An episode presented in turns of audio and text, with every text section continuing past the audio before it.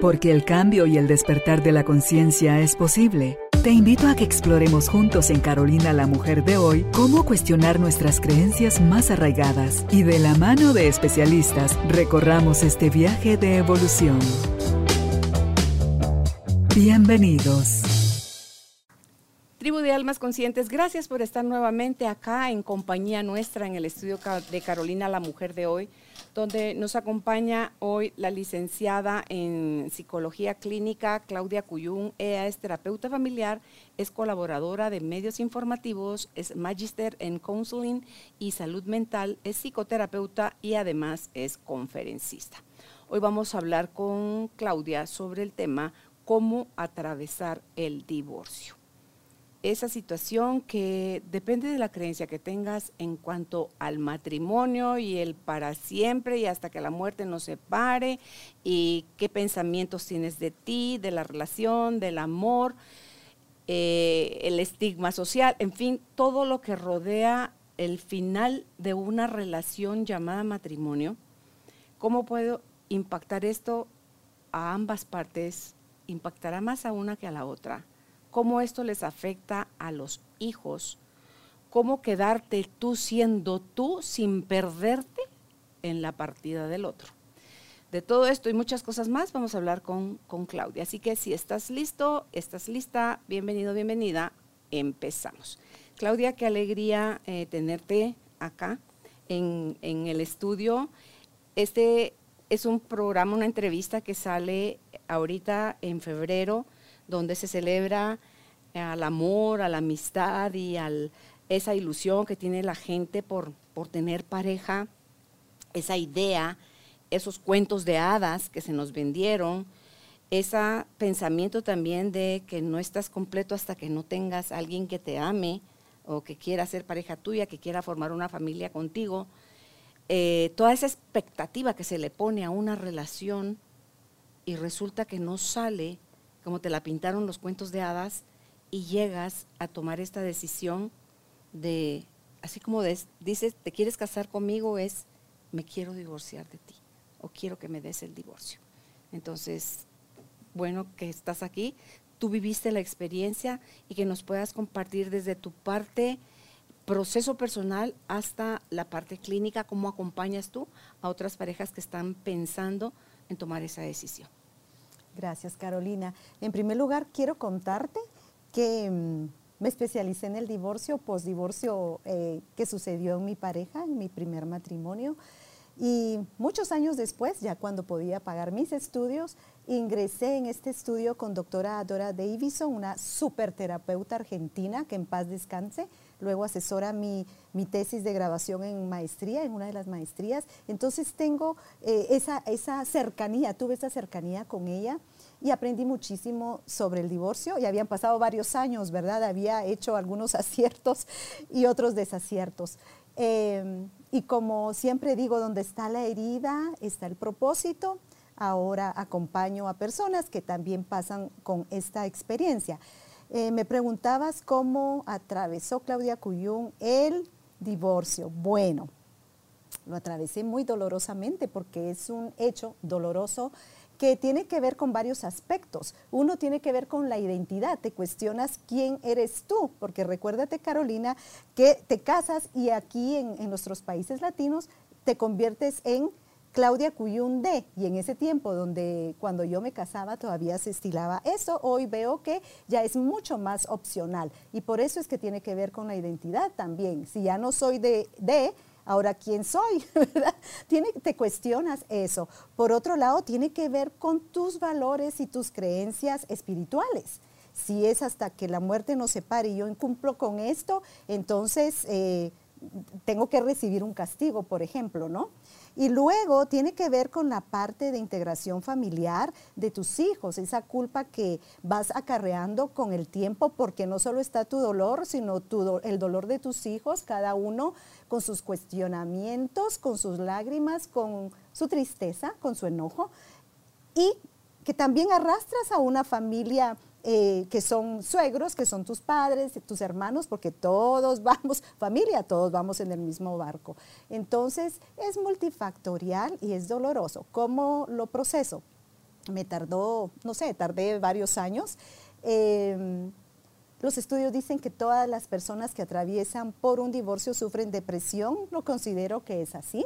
Nunca tomé medicamento, eh, pero tengo mis pilares. Eh, que, que, son fundamentales en este proceso. Uno es mis creencias en Dios, ¿verdad? Yo soy una mujer fundamental en la fe desde mi nacimiento, mi creencia en Dios, eh, el saber que, que, Dios me seguía amando, ¿verdad? Eh, que yo tenía un propósito en la vida, que Él perdonaba todo y que, y que yo tenía una esperanza en, seguir adelante, que mi vida no había terminado ahí. Creer eso y vivirlo es muy difícil porque lo sabes aquí, aquí, pero estás viviendo otras realidades. Número dos, eh, tuve eh, el amor de mis hijos, que eso era mi motivación para salir adelante cada día, ¿verdad? Por ellos me despertaba, trabajaba, tuve ideas, volví a empezar desde volver a ponerme academia de baile español hasta regresar a la universidad y convertirme en psicóloga y no dejar de estudiar ni un año de mi vida hasta el día de hoy. Eh, número tres, el amor de mi familia, el no aislarme. En ese tiempo todavía vivía mi mamá. Ella fue un gran refugio y apoyo para mí y mis cuatro hermanos hombres que muy respetuosamente eh, me acompañaban, sin meterse, pero ahí estaban. Luego, eh, construirme a mí misma. Yo siempre les digo a mis pacientes, construyase usted misma, construyase usted mismo, porque uno queda como pedacitos, ¿verdad? No sé, es cuando a ustedes eh, se les ha roto un, jarrón muy valioso y se les cae, esos pedacitos, así queda uno, en el alma y en la mente. Y muchas veces con heridas en el cuerpo, algunas personas. Y luego, el estigma social, ¿verdad, Carolina? Que si eres divorciada, aquí a mí todavía me preguntaban, te comentaba yo, ¿y no sería que usted era mala para el sexo y que por eso la dejaron? Encima yo tenía la culpa hasta en eso, ¿no? Entonces el estigma social, el hecho de que amistades te dejaban, eh, que las amistades van tomando partidos, en un país eh, como Guatemala, que aún es conservador y es pequeñito, y aunque no te saluden, todo el mundo se conoce, porque lo sabemos que así es.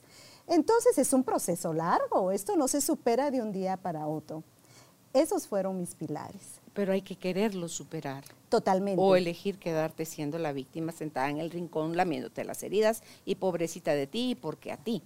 Totalmente, por eso a todas las que tienen hijos, sus hijos son una, o todos eh, los señores también que tienen hijos, sus hijos son una magnífica eh, motivación para salir adelante porque ellos dependen de ustedes. ¿Y qué es lo que sucede en el divorcio? Eh, eh, como comentábamos, aquí en la situación de divorcio se disparan las emociones y las pasiones más grandes, eh, las venganzas, los odios, eh, los desprestigios. mucha gente se va sin compasión y no descansan.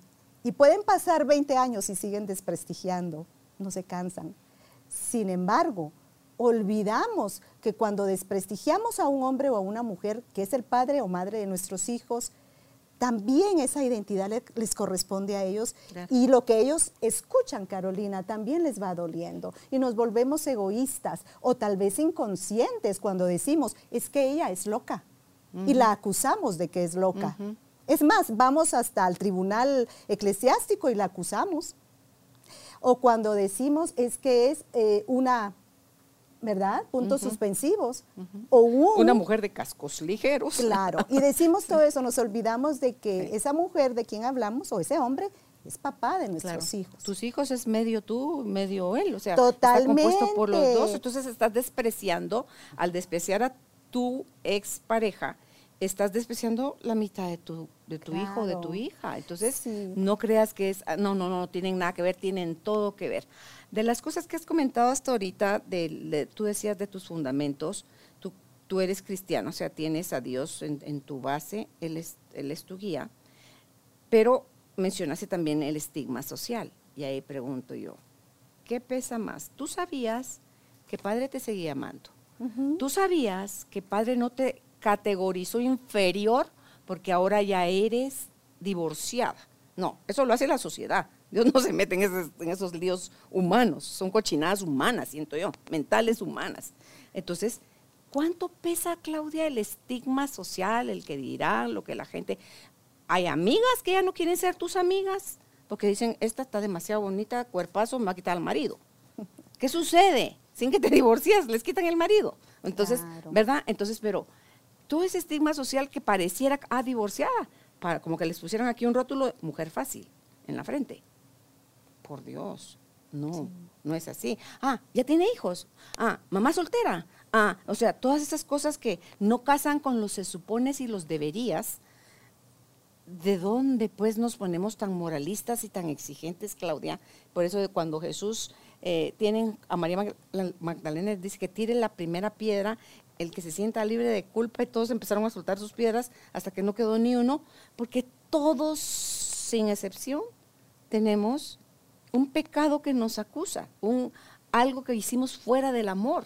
Entonces, digo yo, ¿por qué nos pesa tanto el estigma social o por qué le damos tanto peso? Ante todo cuando tenemos esa base de Dios. Sí, se la damos porque, recuérdate Carolina, que hemos sido creados aquí en Guatemala, eh, venimos de un sistema patriarcal, ¿verdad? Entonces todos los beneficios los tiene el hombre y la mujer hasta actualmente, eh, que ya salimos a trabajar, que ya devengamos un sueldo, que ya nos podemos mantener medianamente o muy bien. Eh, ya podemos tener una opinión. Tú me contabas, la tenías desde niña, eras de un espíritu muy fuerte, pero no todos los casos, esa es la excepción. Entonces, si el mundo está favorecido para el hombre, se nos cierran puertas. Se nos cierran puertas sociales, espacios aún en el colegio de los hijos, aún en los pacientes que te mandan, porque si eres divorciada, ay no, que va a enseñar, eh, sin pensar que donde está la herida está el propósito, por ejemplo, ¿no?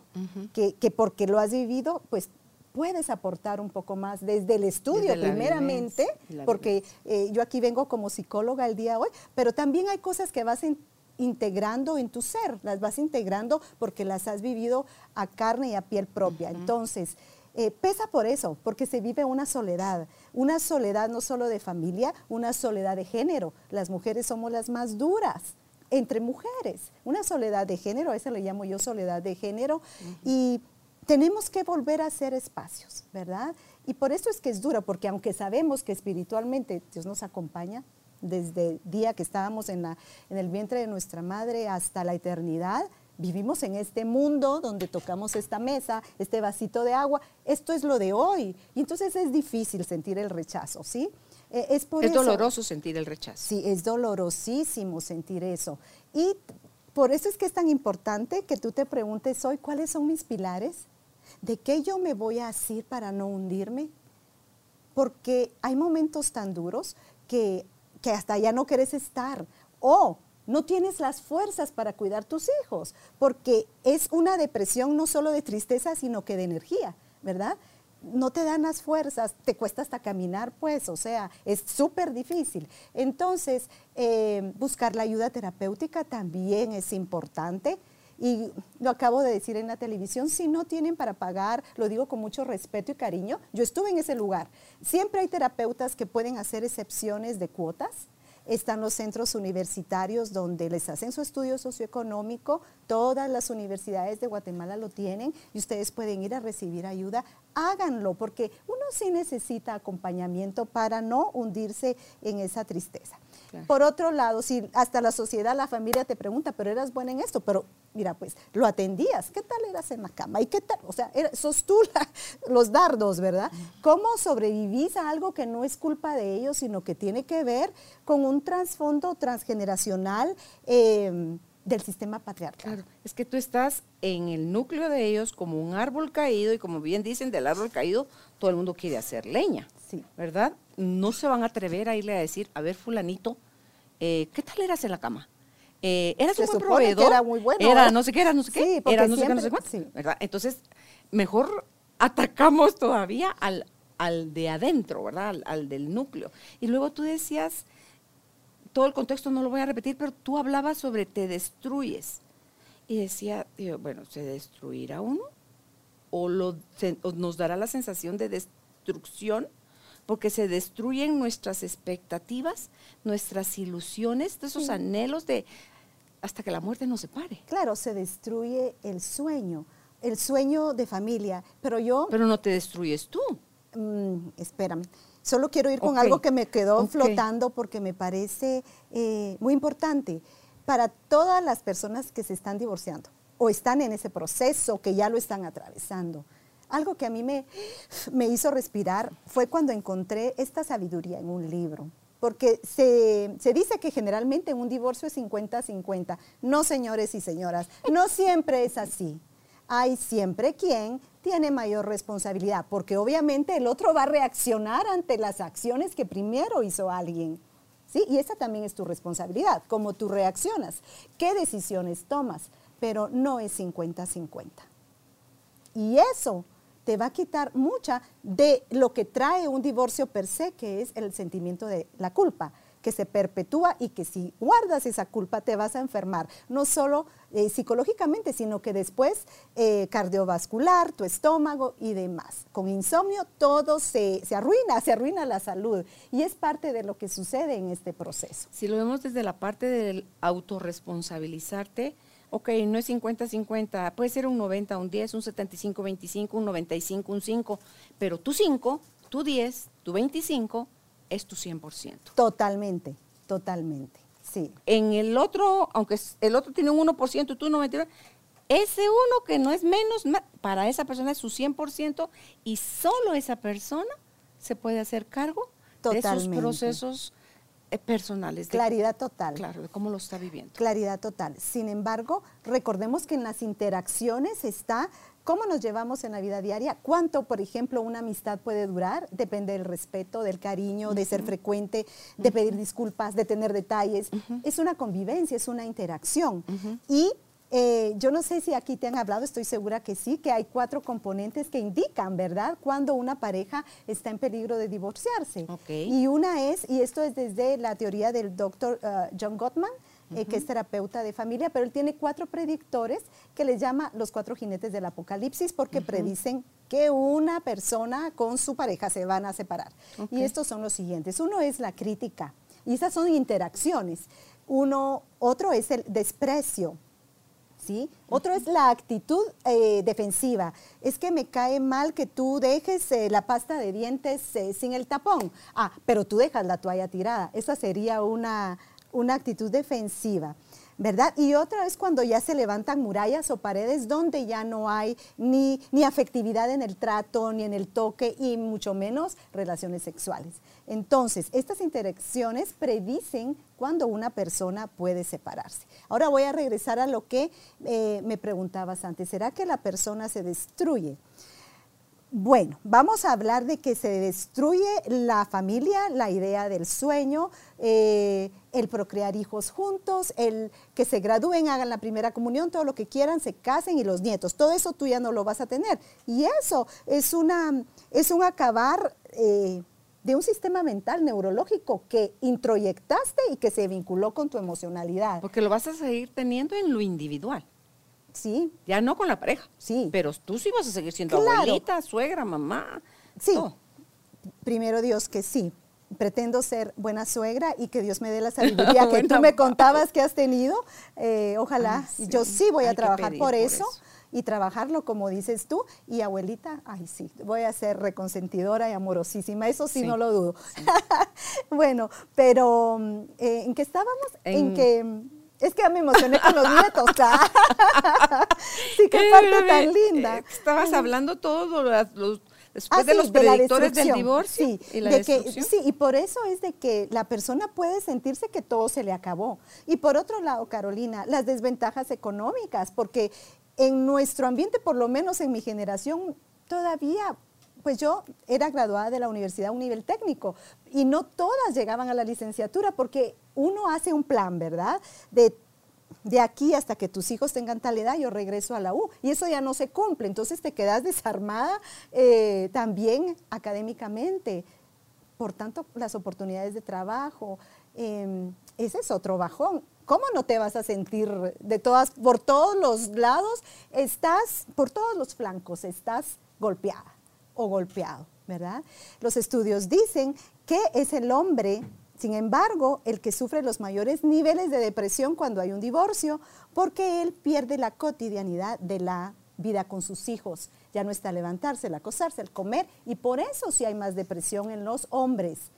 Aunque él haya pedido el divorcio. Claro, porque se divorcia de la esposa, pero no de, los hijos, ¿verdad? De, ella, de la relación de pareja, pero no, pero no de los, de los hijos. Y sin embargo, si un padre es ausente, y lo quiero hablar con mucha conciencia y respeto, y llega ocho meses y no tiene contacto con los hijos, se vuelve un papá eh, periférico, le llaman los estudios. El niño, sobre todo si está en edad preescolar, ya no lo ve como alguien presente, como que ya no lo integra en su sistema de familia y lo va dejando fuera. Por eso es tan importante eh, postergar nuestra emocionalidad como papás, como pareja, mejor dicho, y sí darle la importancia a la parte parental, ¿verdad? También sabemos, Carolina, eh, que no tienen que quedarse en una relación donde les están pegando, donde las están maltratando, donde les están diciendo locas, eh, etcétera. Sino que es mejor, dicen los estudios, y yo lo he visto en clínica, dos padres separados bien, tratando con respeto a sus hijos y tratando con respeto a la madre y padre de sus hijos, que dos padres que viven eh, como perros y gatos dentro de la misma casa. Eso hace mucho más daño. Los estudios dicen no es el divorcio en sí lo que hace el daño, sino la forma en que fue el divorcio. Y también no es vivir juntos lo que hace bien o mal, es la forma en que interactuamos. He ahí porque menciono los cuatro predictores del Apocalipsis, que son los que predicen eh, el divorcio o la separación. ¿Cuándo saber que sí es rescatable mi relación y cuándo y cómo aceptar? Que de plano ya es un cadáver esto y lo mejor es prepararnos ambos para tener un buen proceso de divorcio, civilizado, respetuoso, Claudia. Qué lindo eso. Y existe, de hecho, esta maestría que yo tomé se llama Prevención de un divorcio destructivo. O sea, el divorcio puede existir, pero no lo hagamos destructivo. Hay dos situaciones que son básicas cuando ya nos tenemos que ir preparando. Uno, si existe violencia intrafamiliar, golpes, y la otra es cuando hay infidelidad y una de las dos partes no está dispuesta a dejar esa relación y ser leal y fiel a tu relación de matrimonio. Esas serían unas, cuando allí ya no hay voluntad. Vamos a ver, porque aún estas dos tienen solución, pero tiene que haber un deseo, una voluntad firme de arreglar el camino, ¿sí?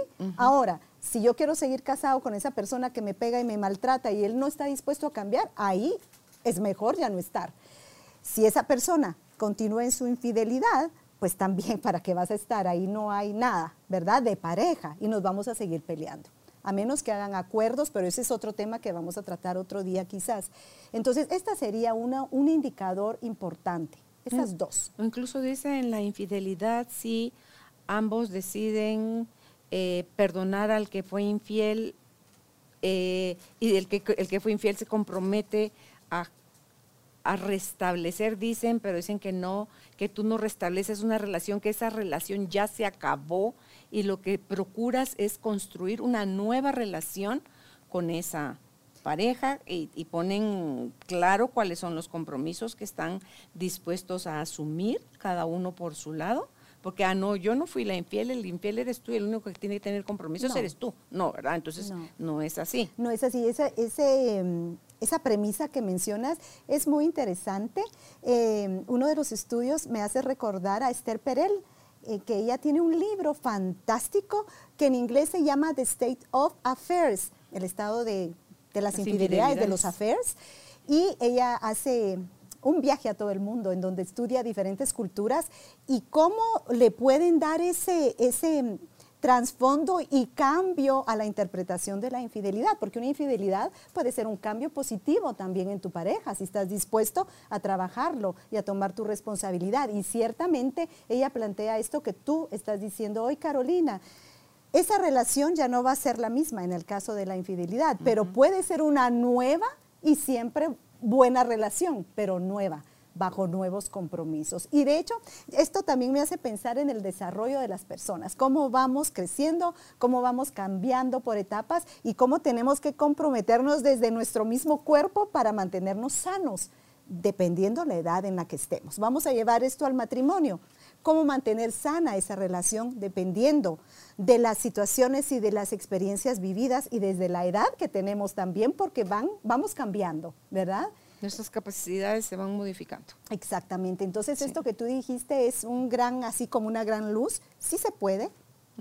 Y usted no siga pensando en una falsa expectativa, vamos a hacer los de antes. No, porque un trauma como, como, como una infidelidad o un trauma como el maltrato eh, crónico, pues ese, eso hay que trabajarlo, ya no somos los mismos. Quizás a eso más bien me refería cuando decía que la que era ya no, ya no era en ese momento.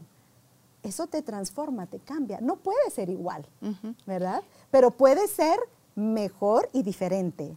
Sí, hace pocos días eh, publicamos eh, una entrevista con Mimi Khan que el tema era saliendo de la violencia intrafamiliar y la cantidad de factores que influyen para que haya un miembro o varios miembros de la familia siendo violentos, eh, se los recomiendo porque es súper complejo, es súper interesante y es algo que se puede sanar. Son cosas que se pueden cortar. Y no necesariamente es divorciándome o dejando o metiendo a la cárcel a esa persona que me golpea, ¿verdad?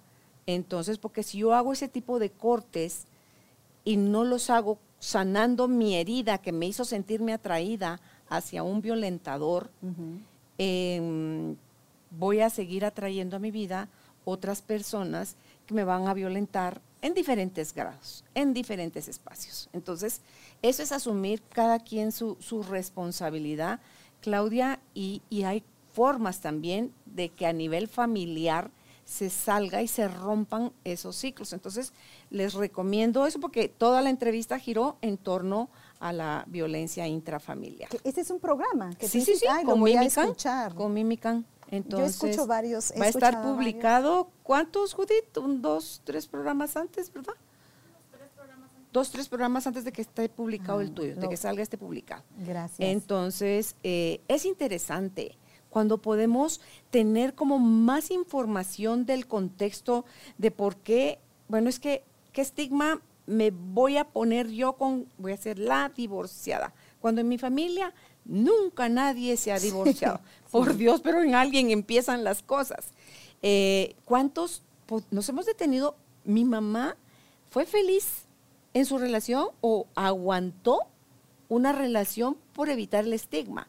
Mi abuela fue feliz o aguantó. Mi bisabuela o aguantó. Entonces, tú dices cuánto vienes de generaciones atrás que te vienen dando el mal ejemplo o una mala educación de que usted aguante, mijita, usted es la catedral, las demás son las capillitas, usted es la esposa, la otra es la amante.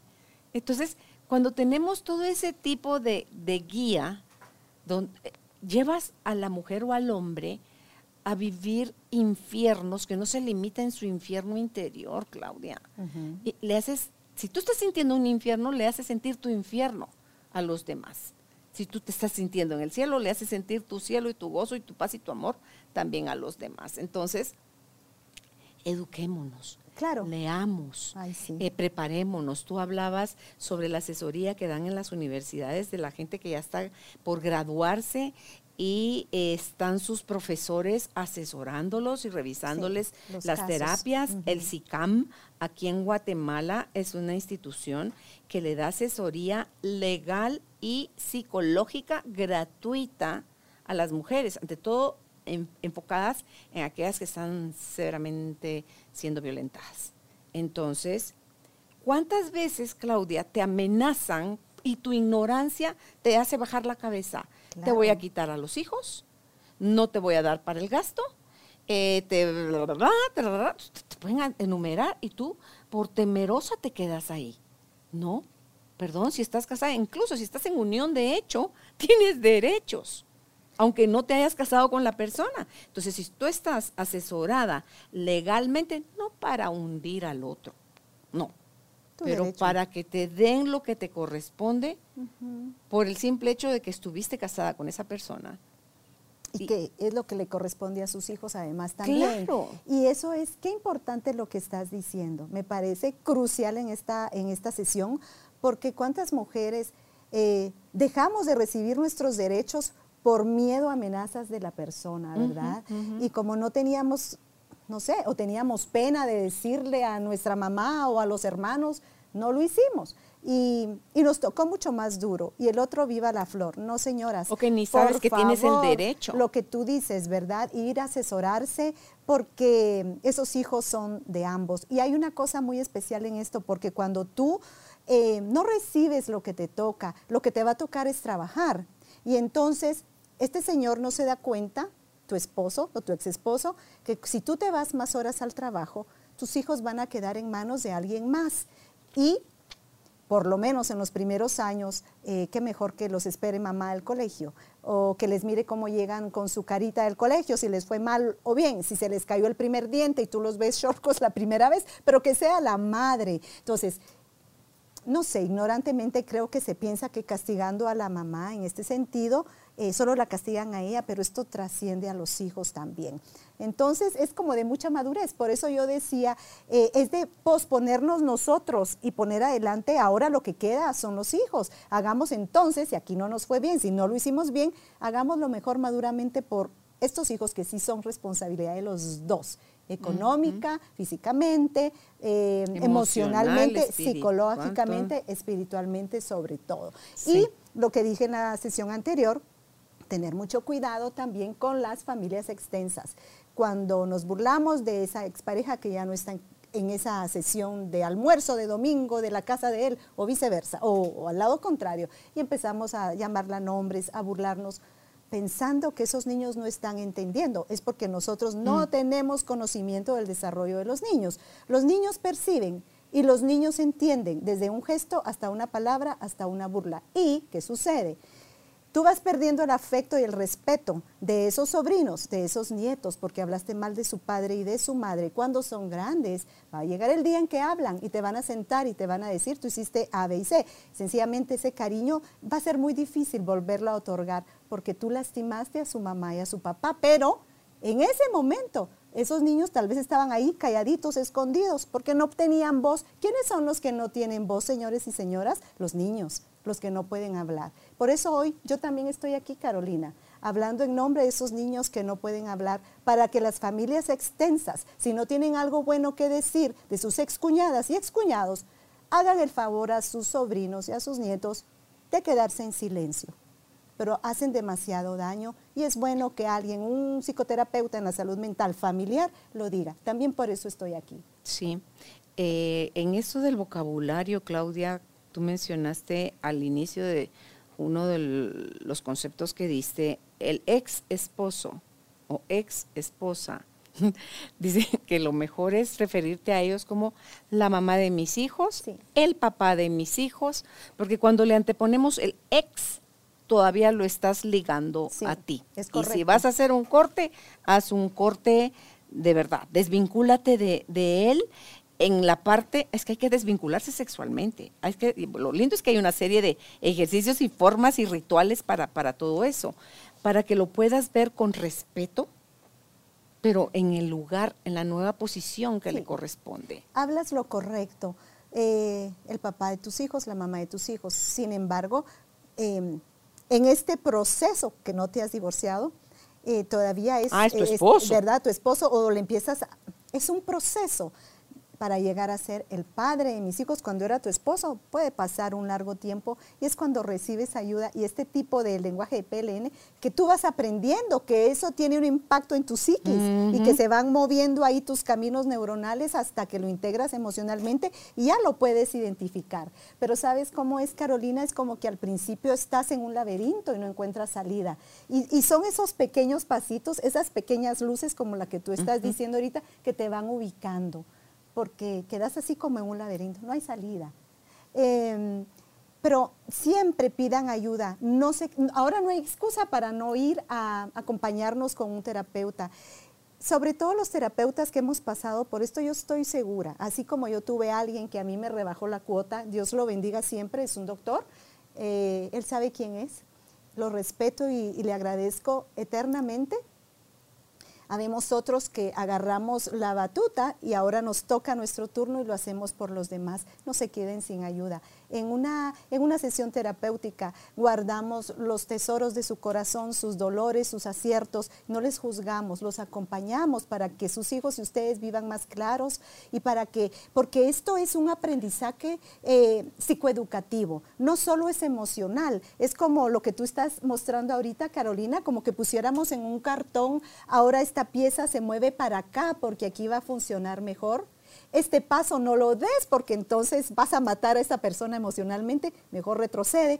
Es como una psicoeducación, ¿verdad? Pasos eh, estratégicos que a veces se tienen que tomar, pero no desde la emocionalidad, sino que desde el conocimiento. En esa emocionalidad, lo que tú mencionabas al principio, la revancha. Ese deseo de venganza, ese odio que puedes sostener como un carbón ardiendo y todavía gritas, me quema, me quema, me quema. Suéltelo. O sea, ¿cuál es esa necesidad de estarse quemando con su propio pensamiento, su propio rechazo, su propio no se vale, debería, si hubiera? O sea, nada de eso funciona. Cuando ya estás decidido a divorciarte y ambos están maduros emocionalmente, es prudente ir a terapia o a un proceso, a un acompañamiento para hacer una separación responsable, madura, amorosa, porque yo puedo sentir amor por alguien y no querer estar con esa persona, ¿verdad? Entonces, ¿cómo funciona? Se reciben juntos, se reciben cada uno por su lado, con un terapeuta diferente. ¿Cuál es la mejor forma, Claudia? Qué buenísima pregunta. Cuando ya los dos han acordado que sí se quieren separar y divorciar, y la palabra civilizados me encanta. Y pueden ir con un terapeuta que les muestre cómo se les dice a los hijos y cómo hacerlo, se puede ir con el mismo terapeuta y él los va o ella los va a acompañar. Sobre todo les va a modelar la forma de anunciar eh, esta noticia a sus hijos. ¿Verdad? Porque no se trata, hasta para esto hay escuelas, ¿sabías? Hasta para ah, decirle a los hijos nos vamos a separar. Eh, esto es algo entre papá y yo, mamá y yo. Eh, ninguno es malo, ni ninguno eh, hizo lo peor, sencillamente no somos más amigos, no nos llevamos bien y ustedes se han dado cuenta. Sin embargo, siempre vamos a seguir cuidando de ustedes, tanto papá como mamá, porque los dos los amamos y los dos somos responsables y queremos estar con ustedes. Porque los niños son egocéntricos y cuando hay una separación, inmediatamente comienzan a preguntarse en sus cabecitas, ¿qué hice yo malo? Si yo no me hubiera portado mal, ellos no hubieran peleado. De plano estaban peleando por mí. Si hubiera sacado mejor nota, eh, papá no se hubiera enojado. Porque esa es la forma de pensamiento eh, que todo tiene que ver con él. A eso es a lo que me refiero cuando hablo de egocéntrico. Entonces, cuando los padres le explican que no es por ellos, les liberas de culpa y les aclaras el miedo al abandono, ¿verdad? Les aclaras que sus padres van a estar para ellos. ¿Ese pensamiento egocéntrico hasta qué edad dura? Bueno, depende la madurez psicoemocional, pero eh, vamos a hablar de la infancia, la primera infancia, ¿verdad? De, de cero a siete años son egocéntricos, todavía los ocho, cuando empiezan la preadolescencia ya empiezan a tener más juicio crítico y a desarrollar una opinión personal y también de los hechos que han vivido. Y a los doce pues ya estamos armaditos con, mayor, con mayores criterios. Em, pero, por ejemplo, yo en clínica he visto mucho esto, si yo, y, lo, con, lo comparo, lo puedo verificar en los estudios que los niños te dicen. Si yo me hubiera portado mejor, si le hubiera hecho caso y no se vale eso, ¿verdad? Porque el niño no tuvo nada que ver ahí. Por eso es que es muy interesante que existan estos estudios de prevención de un divorcio destructivo, porque está bien, divórciense si eso es lo que ustedes desean y ya lo acordaron ambos. Y si ustedes ya vieron que incurrieron en alguno de los cuatro jinetes y esto no es remediable para ustedes, pero eh, arrastrar lo menos posible a los hijos en cuestiones de culpa, de apego, de identidad, de inseguridad y todo esto está en manos de nosotros los padres. Y nosotros, si vamos a esa terapia o ese acompañamiento, podemos aprender también ahí no solo a cómo darle la noticia a los hijos, sino cómo compartir Ah, nuestro tiempo con ellos. Ay, esa es otra, ¿verdad? Porque recuérdense, papás, no es su fin de semana, es el fin de semana de los niños. ¿verdad? Porque de ahí los, los agarran como que son cosas. Es mi fin de semana, es tu fin de semana. Ey, no son un maletín que llevas y traes, son personas con sentimientos entonces y con pensamientos. Y lo que es más importante, que los aman a los dos y que para crecer psicológicamente y emocionalmente sanos necesitan la influencia de los dos. Porque fíjense que aunque una mamá críe y eduque, nunca podemos ser papá, ¿verdad? Porque somos mujeres y aunque nos ponemos fuertes y hacemos lo posible, la influencia de ambos padres es lo mejor para el desarrollo sano de un niño. Entonces, ponernos de acuerdo y cumplir con los acuerdos de cada cuánto va a haber papá. Estoy hablando de papá porque eh, aún actualmente la, la, tenencia de los niños le queda a las mujeres. Hay casos excepcionales, pero por eso hablo de papá, no porque esté en contra de los señores, los respeto, sobre todo aquellos que he tenido en clínica y que sí los hay, que quieren hacer una buena coparentalidad y son papás como mamás, de un corazón bien lindo, los hay. Por eso me dirijo así. Pero ponerse de acuerdo y cumplir esos acuerdos y dejar de decir, es mi fin de semana. Recuérdate siempre, antepone a tus hijos, es el fin de semana de Juanito, de Marito, de Marita, como tú le llames. De él y de ella es el fin de semana, no es el tuyo. Deja de pensar en ti, en tus necesidades. Ahora primero están tus hijos. Y tú, por supuesto, acompáñate para ser un padre y una mamá sana en su corazón, en su mente. ¿verdad? Y hacerlo mejor de aquí en adelante. Mm. Una parentalidad contenida, que estos hijos puedan seguir siendo, a pesar de la herida del divorcio, que puedan recuperar la seguridad del amor de sus padres, de la identidad que va a recibir de cada uno, de lo que respete el padre a la madre de sus hijos y lo que respeta la mamá al papá, el no hablar mal el uno de otro, ni con gesto. Esto requiere mucho trabajo porque en el fondo, como persona individual, tú estás pasándola mal y estás sufriendo y hay cosas que no te parecen, pero pon adelante el corazoncito de tus hijos. Eso, eso te iba a decir. Si lo que tú quieres cuidar es el corazón de tu hijo, su mente, no contaminarla con tu dolor y tus creencias, no le des más información a tus hijos de la necesaria. No vacíes, no evacúes en ellos toda tu frustración, tu amargura, tu asco, tu lo que sea que estés sintiendo hacia la otra persona, porque es como que tú rompas el plato y quieres que ellos lo paguen. Claro, y es que además... Carolina, si nos vamos a aspectos clínicos, los niños no tienen la capacidad todavía emocional ni intelectual para entender estos ires y venires en los que nos metemos los adultos. Los niños están comenzando a explorar el mundo y les ponemos cargas que no les corresponden tratando, muy en el fondo, tal vez no conscientemente, pero inconsciente de que hagan alianzas para nosotros. Vamos a hablar la verdad. Se buscan alianzas que me queden a mí, que me quieran más a mí, que me miren que yo soy la buena, que yo soy el bueno, o que yo soy papá cheque y cuando van conmigo les hago una fiesta, una feria, una bomba y cuando llegan con mamá es la realidad de todos los días donde hay más escasez. O sea, pues eh, ¿Se ha visto todo eso? Todo eso se ve. Entonces, em, no vaciar en los hijos es importante porque los vas a adelantar a madurar como una fruta que aunque la abras y la madures a fuerza no va a estar rica. ¿Y qué pasa? Cuando estos niños, lo hablamos en el programa anterior, llegan a ser adultos, les cuesta, son niños ansiosos, son niños que se rascan en la noche, son niños que em, eh, comprimen sus mandíbulas, padecen de jaquecas, por ejemplo, son jóvenes que les cuesta tener relaciones de pareja o llegan muy punitivos y castigadores con la pareja. Entonces, hagámosles la vida más fácil. ¿Cómo? Eh, de verdad, buscando algo que nos aclare a nosotros. Eh, el acompañamiento es importante, agarrándonos de la gente que sí nos quiere sin juicio dándonos esa energía que son los hijos, que son como una batería. Tú tienes que levantarte a trabajar, tienes que levantarte a, porque si no tienes lo que tenías antes económicamente y falta el completo en tu casa, que los adolescentes se lo bajan en una, sentada, hey, tenés que ir a trabajar. Y hasta, ¿sabes qué, Carolina? Tener un horario hasta para llorar, para no afectarlos. Sí, de dos a tres voy a llorar, pues si así nos ha tocado a muchas.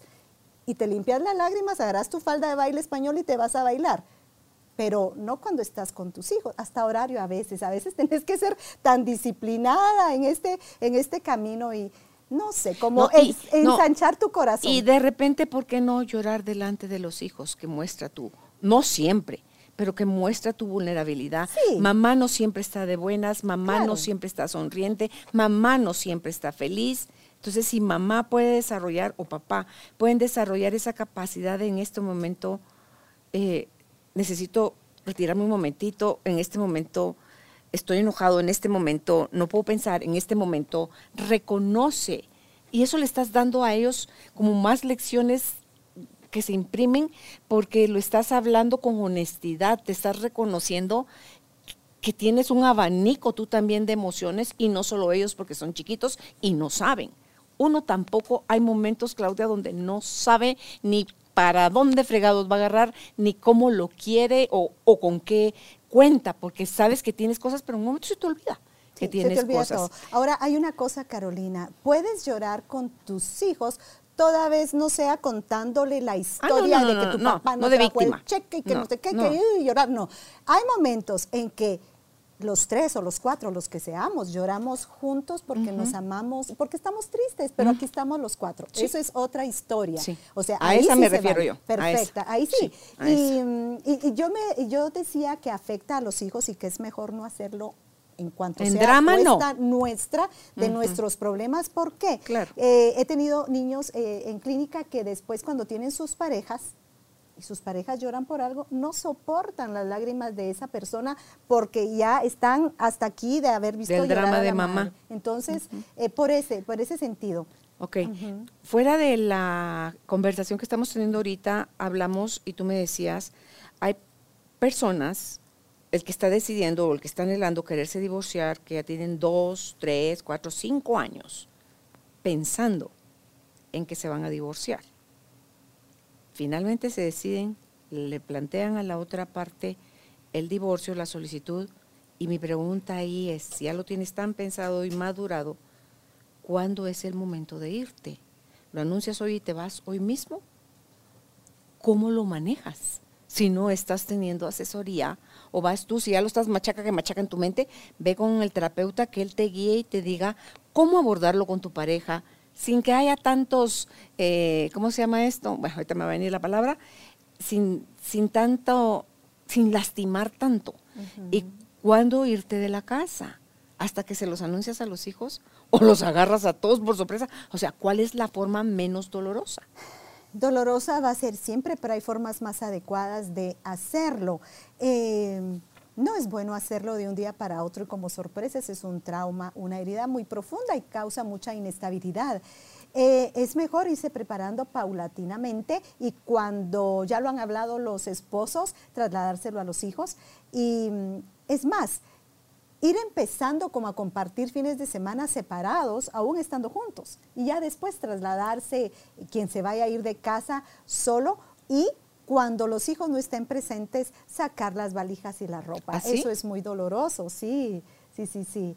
Es entonces porque los hijos sufren mucho más cuando ven esos vacíos o ven, no te vayas, ay, ay, existe eso todo naturalmente. si son chiquitos. ¿verdad? Sobre todo si son pequeños, cuando son grandes o adolescentes se enojan, se encierran en cuarto.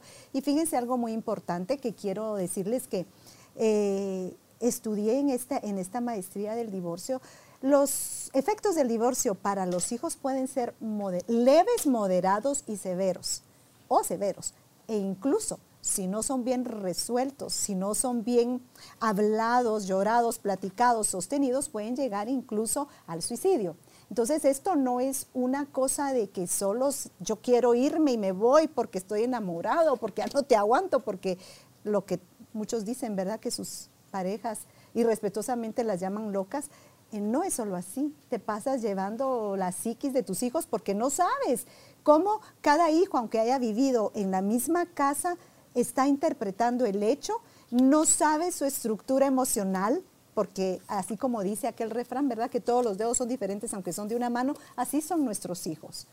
Entonces, eh, esto es de llevarlo con pinzas y ya que hay temas como estos, existen estudios, libros y personas que los hablaron, tomarlo en serio, muy en serio. Sí, y, y ojo que no siempre las separaciones son a causa de una tercera persona. No, no, no, no. Hay muchas. Es multifactorial. Puede ser desde que no te llevas bien sexualmente o el, o el esposo no te desea sexualmente y pasa ocho meses sin buscarte y eso no es normal, sobre todo en una edad joven. Eh, como la infidelidad o la violencia intrafamiliar que hemos hablado, o como sencillamente que no queremos estar juntos porque nuestras interacciones son nocivas. No hay amabilidad, no hay cariño, no hay confianza. Y es que infidelidad puede ser económica también. Hay secretos, hay díadas, hay... hay em, hay alianzas con otras personas antes que con tu esposa. Puede ser tu madre, puede ser tu papá, puede ser un pastor, puede ser un sacerdote, alguien que tome el lugar de esa tercera persona. Por tanto, el matrimonio se viene abajo y se destruye. Pueden haber tantas instancias como un abanico que cuando lo abres dispara todas las hojas. Así es esto. ¿Cuándo estás listo para ir a terapia? Para ir a terapia. Eh, desde el primer día, si puedes, porque es un cambio. Sal de la negación nada más. sí, Sí, sí, sí, pero aún en la negación, porque fíjate que como es un duelo, ahí ya vamos a entrar al tema del duelo, aunque la persona no ame, no quiera a su pareja y se vaya a separar, es un duelo porque pierdes la familia, pierdes la casita, ¿verdad? En la clínica yo tengo una casita que uso con los niños, pero se las muestro a los señores y señoras. Pierdes ese sueño que cuando lo abres tenías tu sala, tu comedor donde comías juntos, la cocina tantos símbolos, ese lugar que queda vacío en la mesa, ¿verdad? ¿Quién lo va a llenar o se va a ¿En quedar la Cama? En la cama, pero eso es para ti, ah, para ti, pero a nivel sistémico de familia, ¿verdad? entonces, eh, pierdes ese sueño, entonces por eso es que es doloroso y sí necesitas hablar y volver a hablar hasta llegar a la aceptación ¿verdad? Pero en esa negación puede haber mucho daño, porque ahí viene aquellas personas que no dejan que el otro transcurra con su vida, que les hacen la vida imposible, que les hacen ah. relajos, que etcétera, etcétera, ¿verdad? No acaba el hostigamiento, no acaba el, el estar buscando y sabiendo y enterándose y buscando a terceros para que le den información de en qué anda el otro o en qué anda la otra. Ay, por Dios algo que ayuda mucho a no continuar con los sentimientos negativos en el divorcio es no estar recreando las historias. Ve a tu terapeuta y las recreas ahí. ¿Qué quiero decir con recrear? Las platicas, las hablas, las lloras, les das vuelta, las desarmas, así, ¿verdad? Así como hace uno con su ropa, que la pone de un lado, ¿verdad? Así con esta historia, pero no la sigas recreando a cada lugar donde vas. ¿Por qué? Cuida tu historia. Cuida tu historia por ti Cuida tu historia por tus hijos, por el corazón de tus hijos. Y cuida tu historia porque no creas que ganando alianzas eh, vas a salir mejor. La mejor alianza que puedes tener es contigo misma y con tus hijos, con quien tú eres responsable de su salud mental. Eso es lo que yo te puedo decir en base a la clínica y a la experiencia. No andemos hablando de los demás ni de nuestra vida, cuidemos nuestra historia. Si bien yo he aquí dado algunos hallazgos de lo personal, es porque si puede servirte de algo, pues gracias a Dios que yo lo pasé antes. Y con humildad y con amor te lo comparto pero no es porque ande derivando mi historia, es más, te lo dije al principio, ¿verdad, Carolina? Eh, básicamente, em, te los dije como terapeuta que lo vivió también en piel, pero para ustedes que no son terapeutas, no lo anden tampoco divulgando, porque no toda la gente es buena consejera, no por mala intención, o a veces sí, es a veces porque no se tiene el conocimiento. ¿Y qué pasa cuando hay falta de conocimiento? Los pueblos se vienen para abajo, en este caso nuestra familia. Sí, papá, eh, perdón, los hijos tienen el mismo derecho de amar a mamá y a papá. no tienen que ver con las diferencias entre ellos. Si eligen quedarse juntos, qué bueno. Si eligen separarse, qué bueno. Porque yo creo que la mejor forma de mostrarles, de educarlos es con, con el ejemplo, Claudia. Y nosotros no, no es sano ni para ellos ni para nosotros privarlos de su derecho de amar al cónyuge, aunque te hayas divorciado. Claro. Yo oí a esta Ana María Aristi, que es esta psicóloga mexicana a la que he entrevistado ya un par de oportunidades, y dice ella, a las mamás que nosotras somos, las que les damos o no el permiso a nuestros hijos de amar a papá, cuando son súper controladoras, cuando tienen unas broncas terribles con el papá de los hijos o con eh, porque a veces no es ni el ex esposo, dirías tú, o sea, no es, es solamente alguien que, les embarazó, a las conclusiones a las que llegan de no darles permiso que amen a los hijos, repetir la frase de, dile a tus hijos, tienes derecho Claro. de amar a tu padre o amar a tu madre tanto o más que a mí. No la pueden decir. No la pueden decir. Ante todo, si se las llevó la fregada en, la en- conseguir la plata, en pagar las cuentas, en proveer comida, techo, eh, salud y educación y todo. No importa. Tus hijos no eligieron casarse con ese señor. Sí, obviamente Claro. a nivel almático eligieron ser hijos tuyos y de él, pero no coartemos por un fracaso nuestro al hijo y a la hija de amar a su mamá o a su papá como él necesita amarlos. Claro, y sobre todo porque ahí les afectamos en el síndrome de lealtad dividida. ¿Y qué es esto?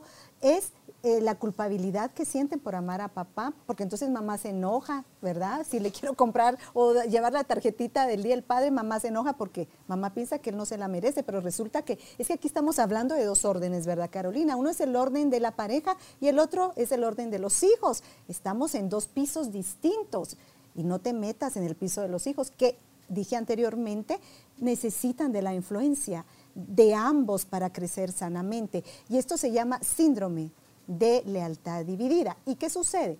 ¿Tú crees que vas a dejar que tu hijo no ame? No, los hijos llegan, de todas formas los aman porque existe la lealtad biológica que está en los genes de los hijos. Los van a amar, aunque sean malos. Y no sé, no vamos a hablar aquí Aunque de nunca malos miren. vamos a- no vamos a hablar aquí de buenos y malos, sino que aunque hayan actuado inadecuadamente, digamos, ¿verdad? No los hayan visitado. Hay un estudio de un nenito que su papá lo maltrataba físicamente y cuando ya la mamá lo tiene en la ducha y lo está lavando y le está limpiando sus heridas, se voltea el nene y le dice, y esto es científico, ¿y cuándo va a venir mi papá? Mi vida. ¿verdad? Esa es la lealtad biológica que no puedes borrar. Entonces, no te creas que porque le prohíbes o él ante ti actúa como que no siente afecto, no lo siente, no te engañes y dales libertad. Limpia su psiquis, dales esa libertad de amar. Y es más, y eso lo hablamos la vez pasada también, cuando tenga una nueva pareja, dales la libertad de relacionarse con esa persona y de que se relacione bien, ¿verdad? No hay Sí. competencia allí.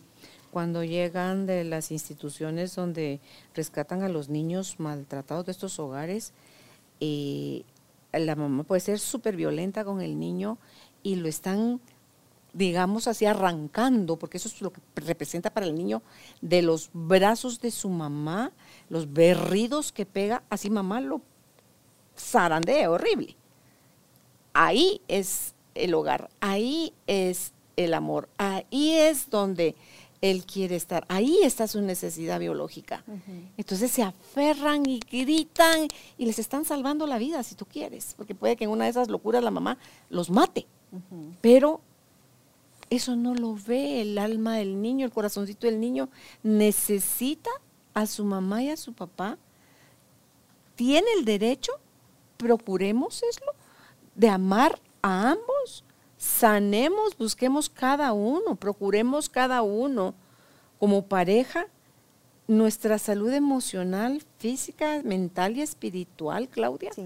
Porque ya sea que estamos, estemos en la convivencia bajo un mismo techo en un matrimonio o decidamos divorciarnos, el bien que les vamos a hacer es, eh, es atemporal, o sea, es para siempre. Exactamente. Y les va a servir a ellos de modelo para cuando ellos elijan ser papás.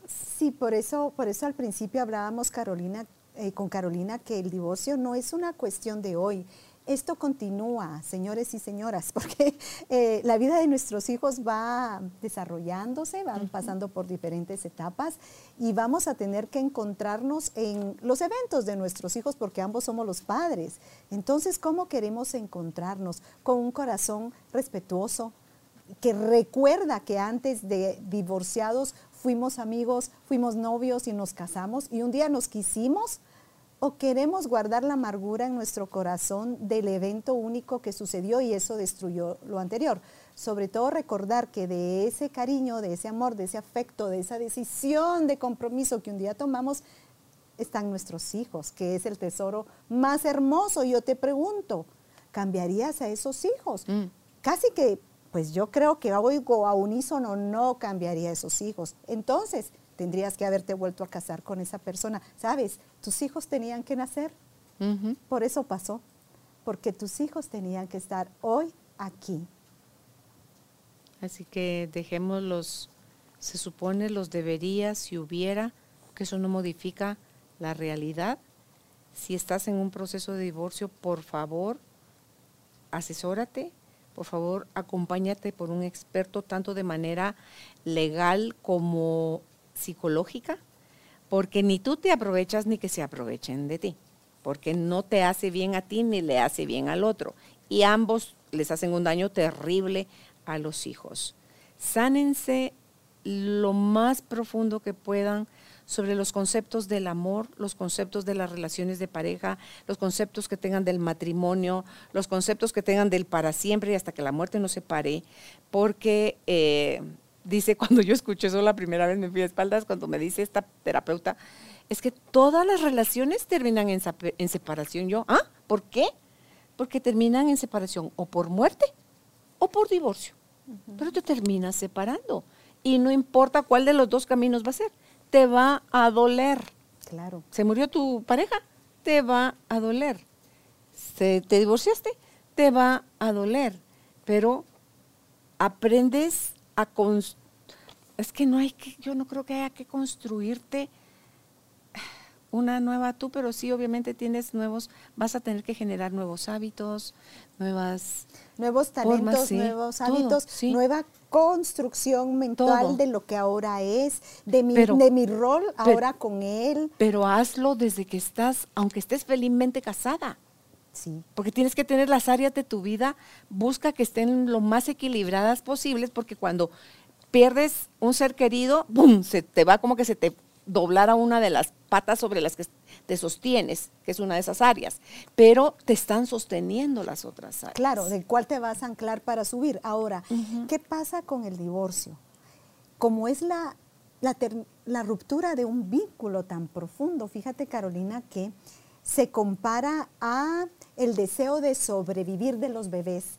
Cuando un bebé llora por sobrevivir, tú has oído el llanto de un nene que, que recién nacido, ¿verdad? Es como eh, de aquí, es así ahogándose, porque el nene quiere vivir, quiere que lo atiendan, le dan pancha pecho, lo que sea, pero quiere vivir. Igual se compara con los deseos de sobrevivencia, el dolor de la ruptura del vínculo, o sea, te toca las áreas más profundas entonces, por eso es que es tan importante eh, sanar, ¿verdad? Y también recordar que toda vez usemos a nuestros hijos de mensajeros. ¿Qué hace tu papá? ¿Con quién sale? ¿Qué mm, comen? ¿Cómo mm. tiene el baño? Los estás dañando. Tus hijos no son mensajeros. Ni tus hijos tienen que llevar el cheque ni el dinero. Tus hijos son los hijos denle el rol y las actividades que a ellos les corresponde.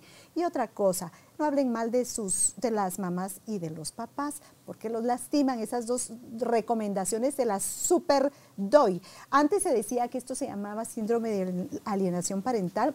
Ahora este concepto se ha sacado un poco del divorcio, porque hay una parte histórica que ha sido mal usada por los abusos a los niños, ¿verdad? Eh, entonces, más bien diríamos que no hablemos mal de ellos y que no los usemos de mensajeros, que les demos libertad de amar, que recordemos que eh, necesitan de la influencia de ambos, que recordemos como adultos que antes fuimos amigos y nos quisimos, ¿verdad? Y ojalá puedas querer a esa persona el resto de tu vida, ya no como pareja, pero como ser humano, y desearle el bien. Sí, desearle el bien, desearle que Dios lo bendiga, que le vaya bien, en tanto a esa persona le vaya bien. Tu hijo va a tener papá y va a tener mamá, no va a ser huérfano de esa área y, va a poder apoyarlo de alguna manera, pero sobre todas las cosas, porque tu corazón se ha sanado, con el tiempo, porque tu corazón ha perdonado, no ha seguido recreando las historias para no deprimirte más, para no autoobservarte tú como, como una persona fracasada, sino como una persona que aprendió de esta experiencia a ser mejor ser humano, mejor padre y mejor madre. No es pues fácil, pero se puede. Se aprende. Sí. Se aprende. Pues gracias Claudia por haber estado con nosotros conversando sobre este tema. ¿Dónde pueden ustedes contactar a Claudia si quieren ese acompañamiento para hacer un buen cierre de una relación de una manera respetuosa y civilizada por el bien de ustedes como pareja y por el bien de sus hijos? Ella está en Instagram, en Facebook y en su página web, todas con el nombre Claudia Cuyum. Eh, la página claudiacuyum.com, ¿verdad? Y así como la ven, Instagram y Facebook, Claudia Cuyo. Eh, será hasta un próximo encuentro, Claudia. Gracias nuevamente. y a ti, gracias por darte este permiso de adquirir todos estos conocimientos que te, te ayudan a hacer mejores y más amorosos tus procesos. Que estés bien. Un abrazo.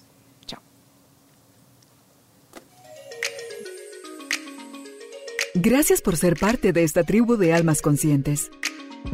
Recuerda visitar nuestra página web carolinalamujerdehoy.com.gt para más información de estos temas y de nuestros invitados. Tenemos más programas, blog, libros, talleres, tienda en línea y material exclusivo para quienes se suscriban. Encuéntranos en redes sociales como Carolina la Mujer de Hoy.